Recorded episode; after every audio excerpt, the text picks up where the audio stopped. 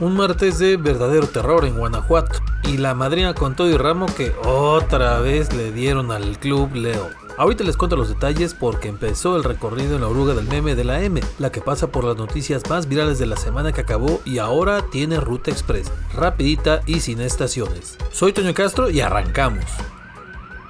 Terror en Guanajuato. Sí, Guanajuato volvió a ser tendencia hasta a nivel internacional, pero por la violencia y el caos.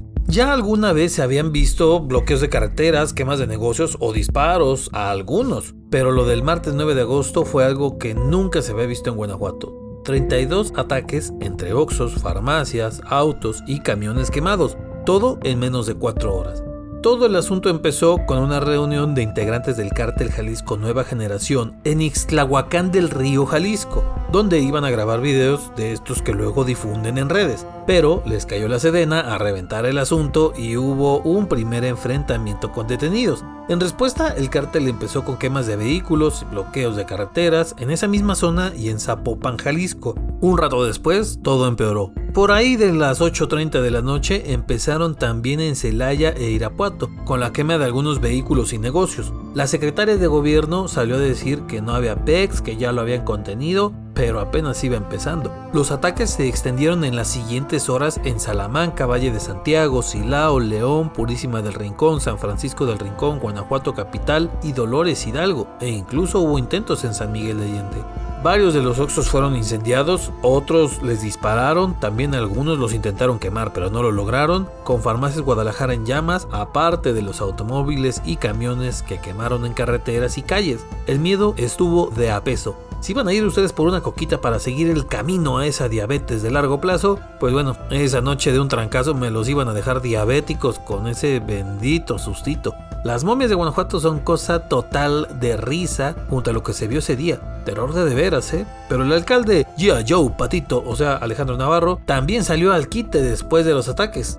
Ese es un verdadero hombre. Pero con un montón de guaruras alrededor.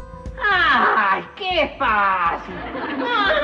Cuando se calmó un poco más toda la situación, el gobernador y otros alcaldes anduvieron echando tweets y videos para calmar a la banda y ya después anunciaron que hubo 11 detenidos por estos ataques. Aunque ahora viene lo bueno, su proceso legal. Mientras tanto, la pregunta es, ¿Guanajuato será el mismo después de ese 9 de agosto? Probablemente no. Otro sustito en León. Por si no había sido suficiente el sustito de la noche del martes en 11 municipios del estado, un par de días después se comprobó que el miedo no anda en burro, sino en transporte público de León. Por ahí de las 5 de la tarde del jueves pasado, la unidad LE 418 del Sistema Integrado de Transporte que recorre la ruta alimentadora 94 acababa de dejar a varios pasajeros en la estación Maravillas. Apenas salió de la estación y tomó el libramiento Morelos cuando su operador percibió un olor a quemado. Fuego, fuego, fuego, fuego. Simón, así a la brava por una falla eléctrica que apenas iba a revisar este men, se le incendió el mión, el motor se quemó. Quién sabe dónde traía el extintor porque se tuvo que esperar a que llegaran los bomberos a tirar la esquina y apagarlo, pero mientras mucha gente vio el bendito camión en llamas y pues... Bueno, hasta nos mandaron mensajes para avisarnos porque sí andábamos todos medio acalambrados con lo que había pasado, pero no, no, no, no era una quema de las que había ocurrido antes. Ya me había espantado. Nomás era el CID siendo el CID. ¿O qué? ¿No se acuerdan que hace un par de meses una oruga también echó harto humo y hasta con pasajeros arriba allá en la estación San Juan Bosco? Eso sí, al rato nos van a aplicar otro aumento del transporte, ese no va a fallar. Hijos de la chistorra.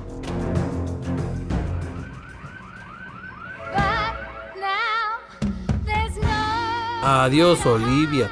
Facebook se agüitó a lo bárbaro por ahí de la hora de la comida el lunes pasado, mientras que TikTok, bueno, casi ni en cuenta.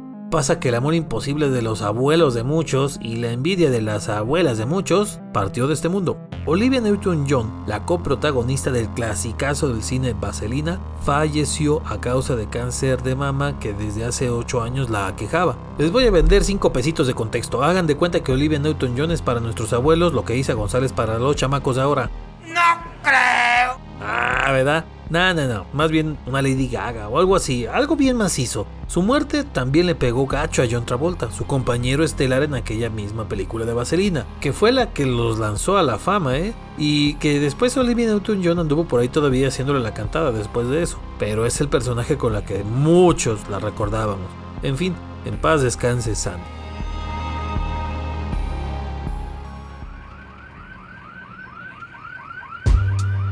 Cine Barabara, Barabara.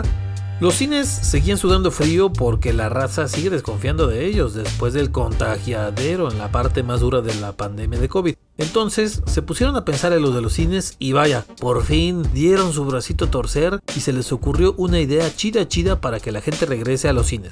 Boletos baratitos. Venga, todos sabemos que una ida al cine no es como que tan tan barata. Y sí, hasta las cadenas nacionales se la saben. Y por eso pusieron 3 días con boletos de cine a solo 29 pechanes. 29 piedrolones, 29 pesitos. Ah, caray. Eso sí me interesa, ¿eh? Va a ser del 5 al 7 de septiembre. Sí, Cinemex y Cinépolis se unieron para algo y se van a poner chidos con esta oferta. Eso sí, seguramente las palomitas nos las van a dejar ir todavía como si fueran hechas con las hermosas manos santas de Emma Stone o por el papucho Henry Cavill. Eh, está bien, algo es algo, y Vara no está mal, y por eso se hizo tendencia esa nota.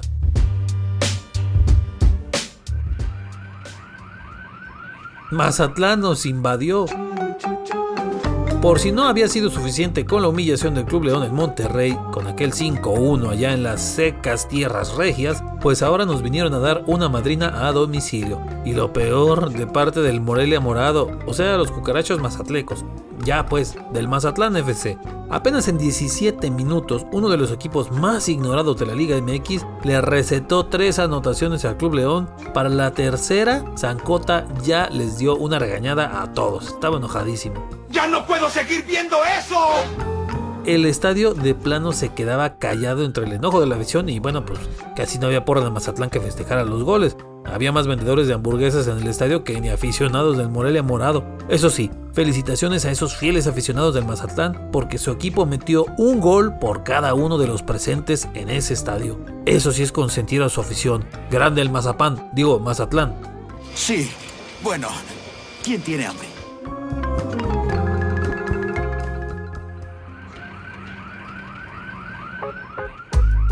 Aquí acabó la ruta de esta semana en la oruga del meme. Los esperamos la próxima semana para la siguiente. Recuerden que pasa por Spotify, también por Google Podcast, Apple Podcast y que estamos en TikTok.